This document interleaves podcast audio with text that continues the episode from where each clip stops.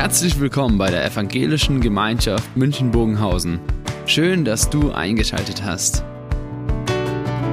Unser tiefes Anliegen ist, dass die folgende Predigt dich in deiner Situation anspricht, dir eine neue Blickrichtung aus der Bibel schenkt und dass du Gott ganz persönlich begegnest.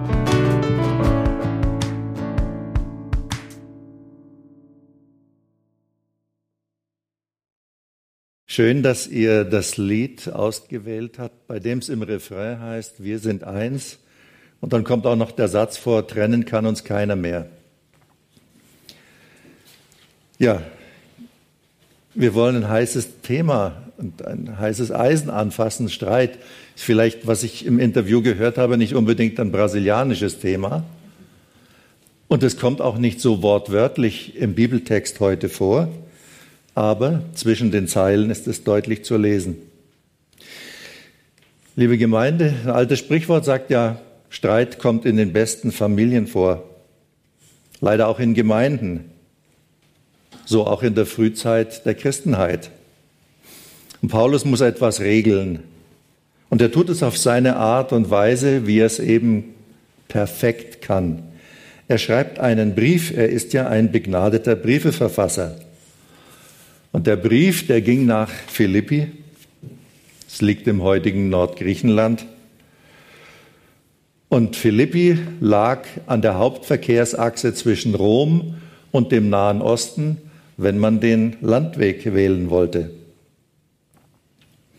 Philippi ist uns bekannt durch zwei Ereignisse. Erstens im Jahre 42 vor Christus gab es eine große Schlacht, bei der die Mörder des Julius Caesar besiegt wurden und dann eben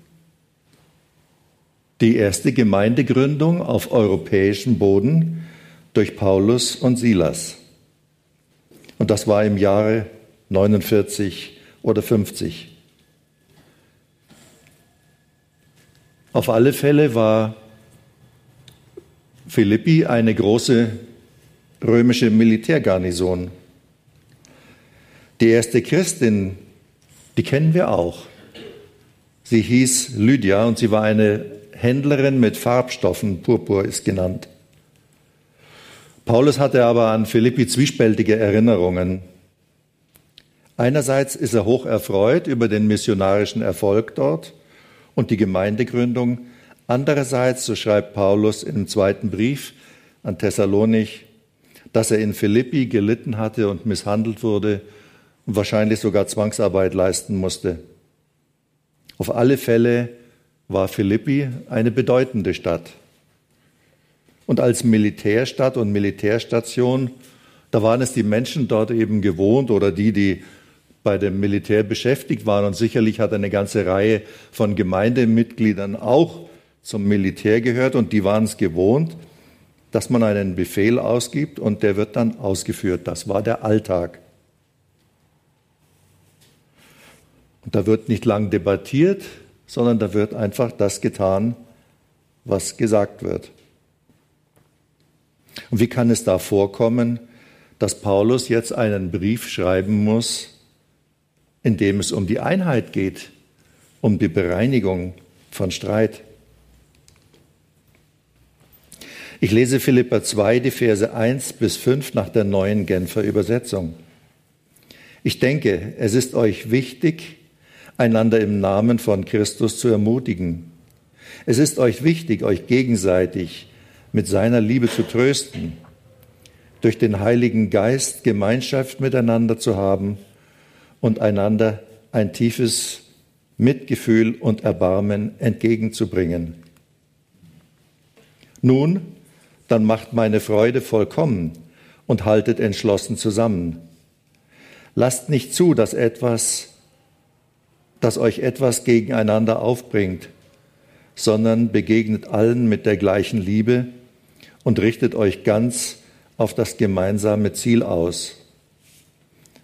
Rechthaberei und Überheblichkeit dürfen keinen Platz bei euch haben. Vielmehr sollt ihr demütig sein, von allen Geschwistern höher zu denken als von euch selbst. Jeder soll auch auf das Wohl des anderen bedacht sein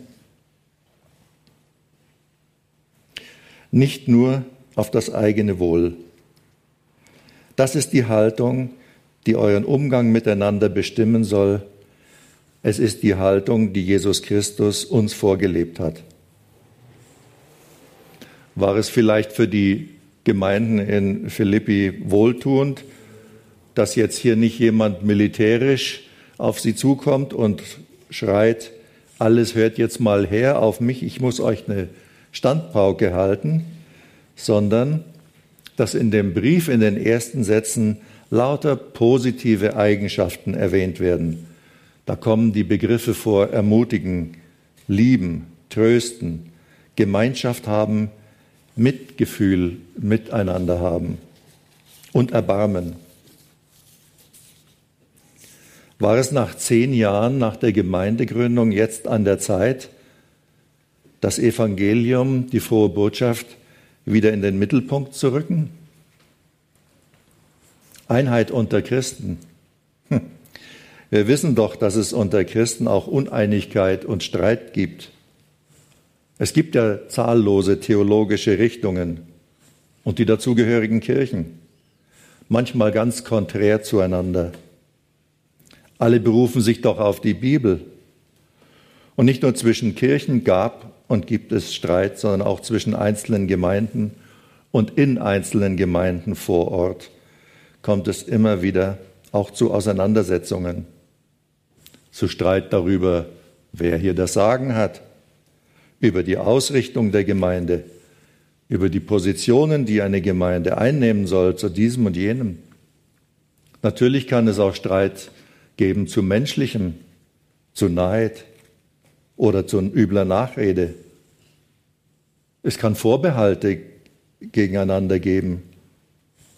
Ja, in ganz frommen Kreisen kann es sogar vorkommen, dass man sich gegenseitig das Christsein abspricht. Die Erfahrung zeigt jedenfalls, dass oft keine Einheit gerade da ist, wo man sich ganz besonders bibeltreu nennt und bibeltreu sein will. Oft sind solche Gemeinden das Gegenteil von dem, was Paulus hier in seinem Brief sagt. Wen wundert's?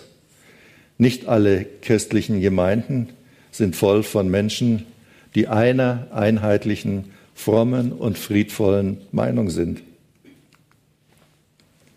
Was Streit betrifft, sind Christen ganz normale Menschen. Wir müssen mal eine Analyse machen, nämlich zunächst, was treibt uns eigentlich auseinander? Und ich habe jetzt keine vollständige Aus Aufzählung sondern nur mal ein paar Dinge, die mir ganz spontan eingefallen sind dazu.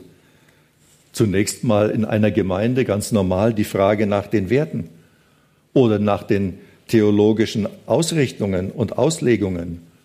Wir wissen doch, dass die ganz großen Streitpunkte oftmals die Taufe und das Abendmahl waren.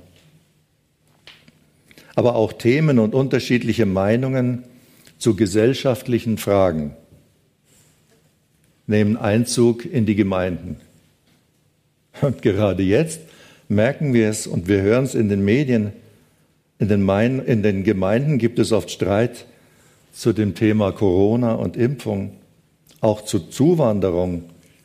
Es gibt Zustimmung zu einzelnen Politikern, ganz extrem sogar. Streit zum Thema Gendersprache oder vor einiger Zeit der Streit Umgang mit Homosexualität in der Gemeinde, politische Weltanschauungen, Rassismus. Vor einiger Zeit, erinnere ich mich, gab es den Streit, die Auseinandersetzung Kreation oder Evolution.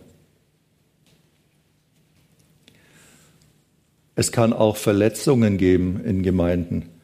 Verletzungen unserer Gefühle, Empfindungen, kann Empfindlichkeiten geben. Oder wenn wir denken, dass unsere Identität in Zweifel gezogen wird, dass unsere Absichten, die wir haben, angezweifelt werden. Entscheidungen und Maßnahmen von Gemeindeleitungen, die wir nicht verstehen.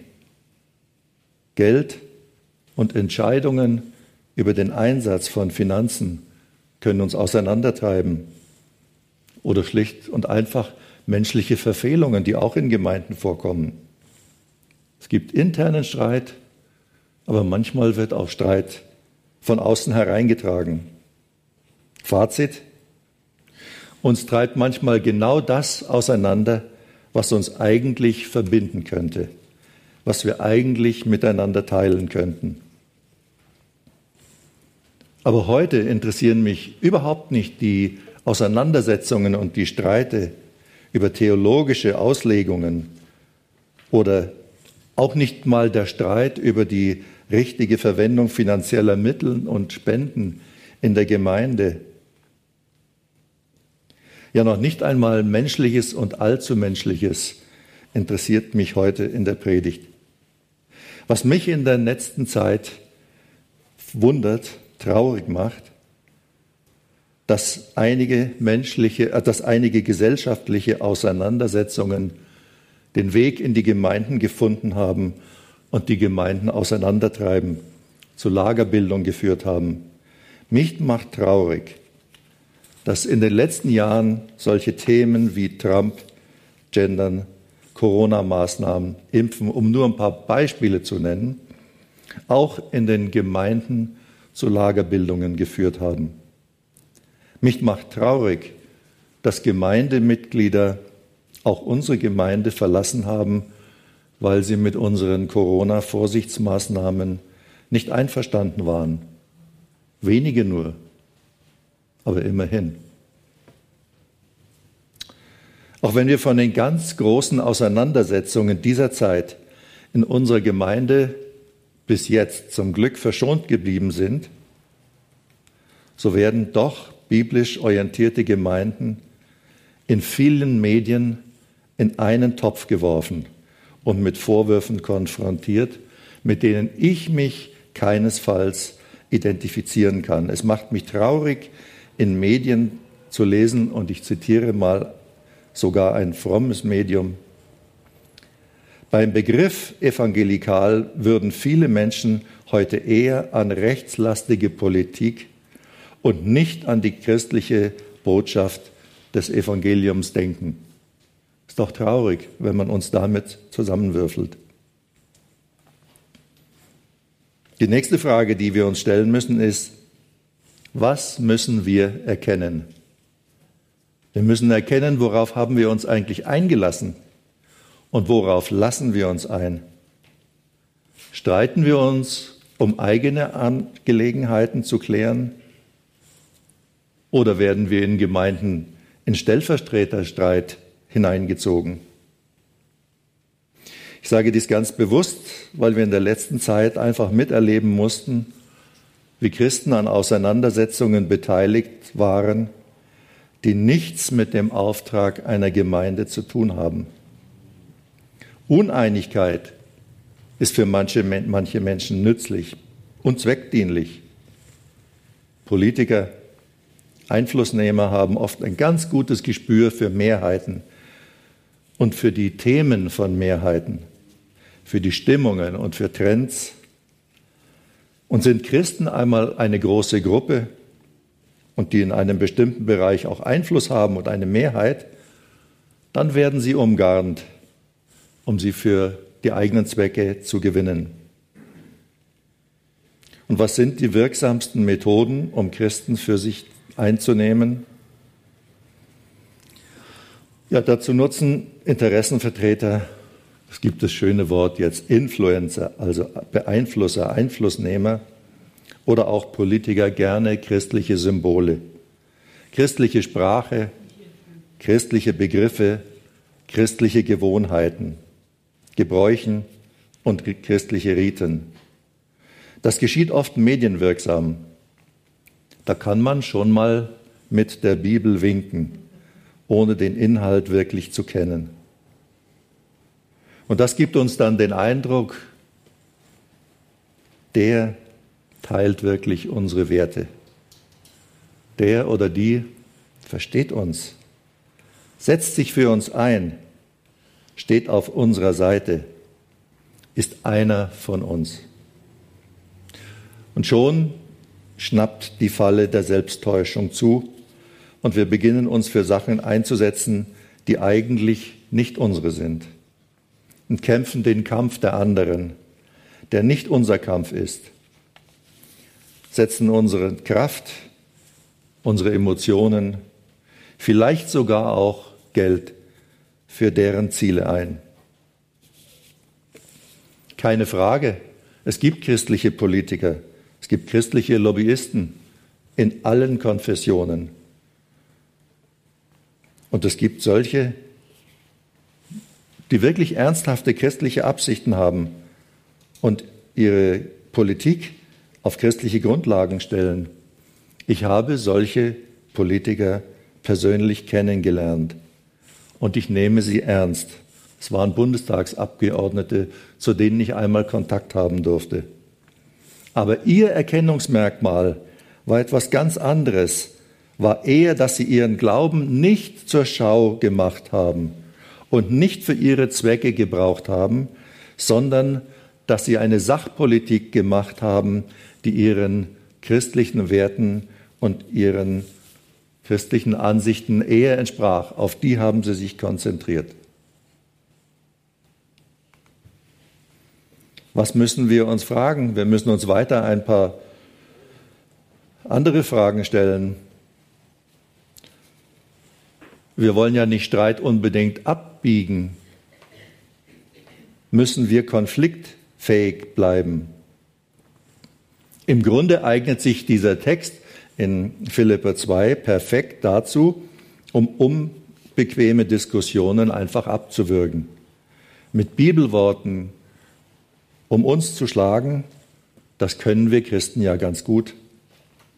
Die Tatsache, dass Christen nicht immer fair und offen miteinander streiten können, dass sie es oft nicht aushalten, unterschiedlicher Meinung zu sein, dass strittige Punkte nicht ausgetragen werden, sondern mit dem Verweis auf die christliche Nächstenliebe unter den Tisch gekehrt werden, die führt ja oft dazu, dass dann irgendwann diese Probleme umso schlimmer zutage treten.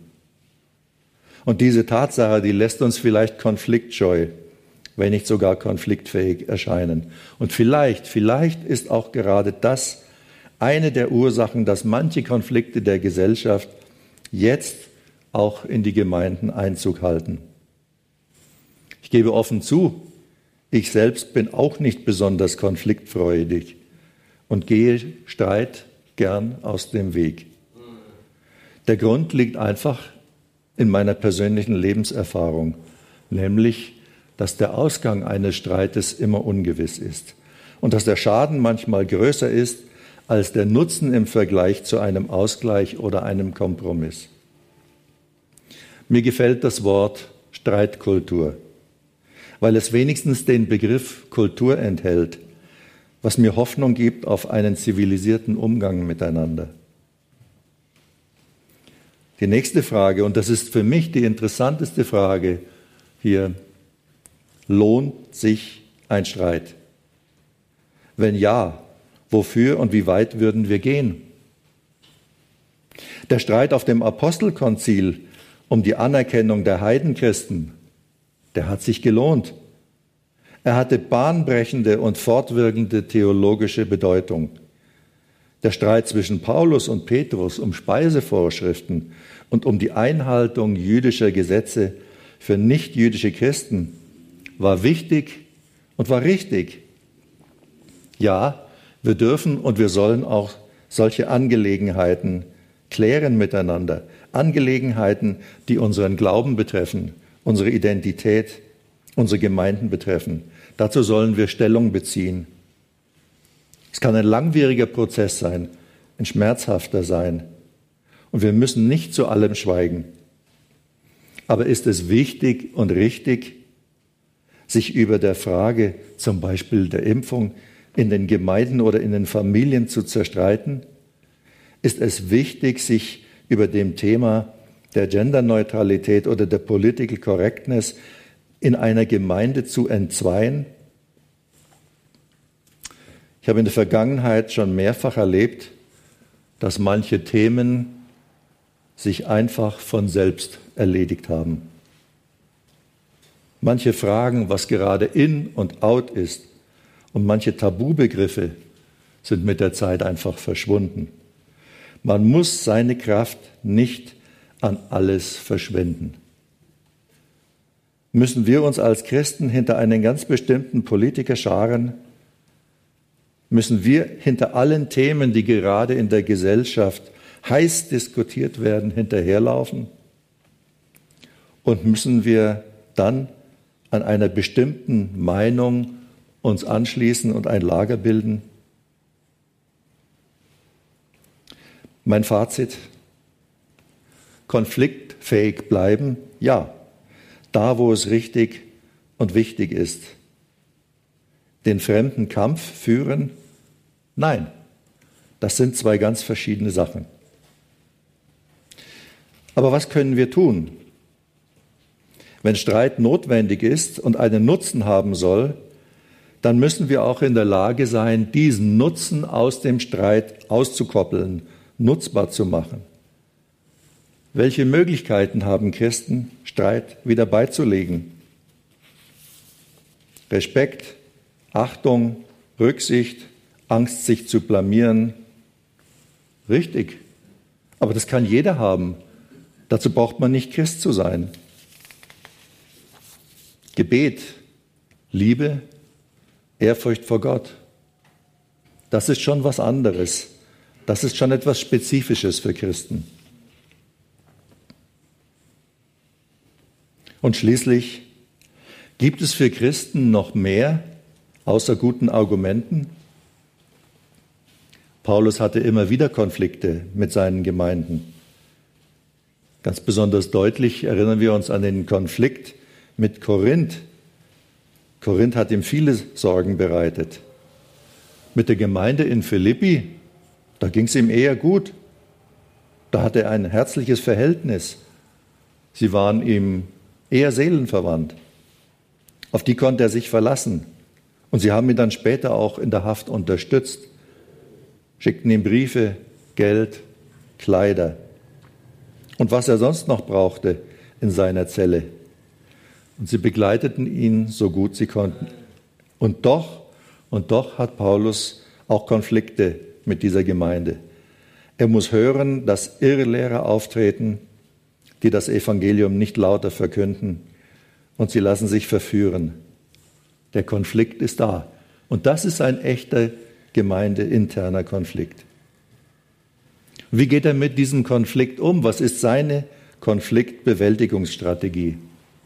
Paulus ist Gefängnisinsasse. Welche Möglichkeiten hat denn ein Gefängnisinsasse? Ja, Paulus tut das, was er am besten kann, nämlich er wählt das Mittel eines Briefes. Und das ist das Tolle.